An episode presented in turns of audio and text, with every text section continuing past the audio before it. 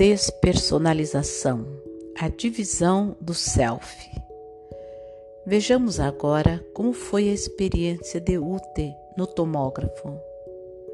Nem todos reagem do mesmo modo, mas aqui a diferença é impressionante, pois Ute estava sentada bem ao lado de Stan. Ela reagiu ao roteiro de seu trauma com apatia sua mente se esvaziou e quase todas as áreas cerebrais mostraram uma atividade bastante reduzida. A frequência cardíaca e a pressão sanguínea não aumentaram.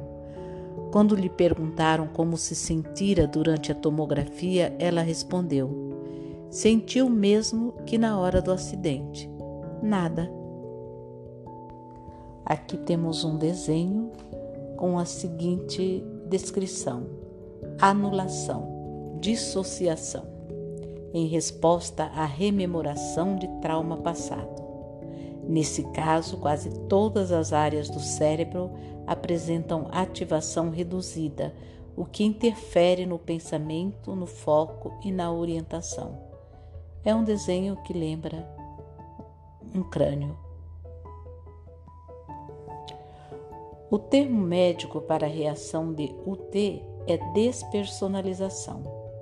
Quem cuida de vítimas de trauma, sejam eles homens, mulheres ou crianças, mais cedo ou mais tarde, se vê diante de olhares vazios e mentes ausentes.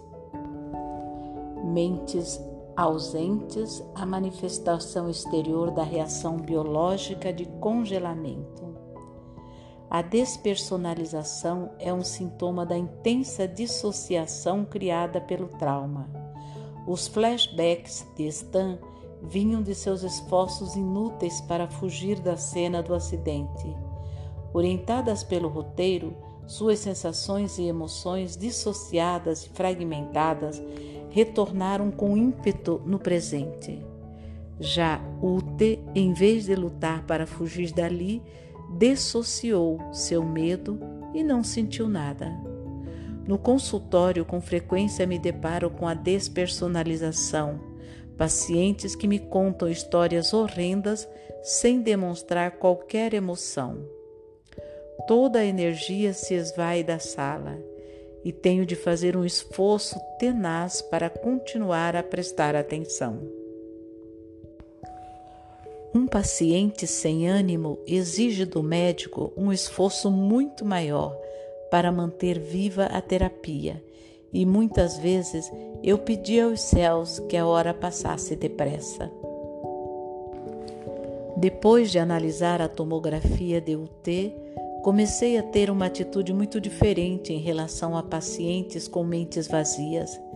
É claro que, se quase todo o cérebro está desligado, eles não conseguem pensar, se comover, recordar ou entender o que está acontecendo. Nessas circunstâncias, a terapia convencional pela palavra é praticamente inútil.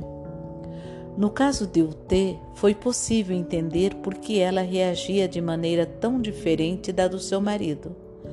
Ela usava uma estratégia de sobrevivência que seu cérebro aprendera na infância para enfrentar a rudeza com que a mãe a tratava. O pai havia morrido quando ela tinha nove anos e a partir daí era comum a mãe tratá-la mal, de forma aviltante. Em algum momento, a menina descobriu um jeito de bloquear a mente quando a mãe gritava com ela.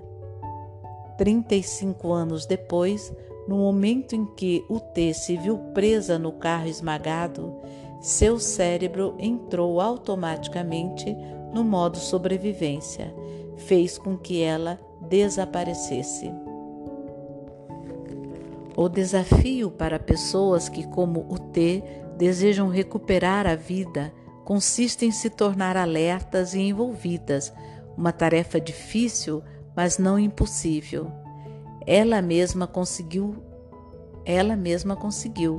Escreveu um livro sobre suas experiências e lançou uma revista de sucesso, Mental Fitness. É nesse ponto que o enfoque terapêutico de baixo para cima se torna essencial. Pretende-se modificar a fisiologia do paciente, sua relação com as sensações físicas. No Trauma, no trauma Center, trabalhamos com elementos básicos como frequência cardíaca e o padrão respiratório. Ajudamos os pacientes a evocar e notar sensações físicas mediante batidinhas em pontos de acupuntura do yin do corpo. Interações rítmicas com outras pessoas também são eficazes. Lançar e pegar uma bola de praia, fazer exercícios com uma bola de pilates, tocar bateria ou dançar. A apatia é o outro lado da moeda do TEPT. Muitas vítimas de trauma são muitas vítimas de trauma não tratadas que começam a reagir como estão com flashbacks explosivos, mais tarde se mostram apáticas.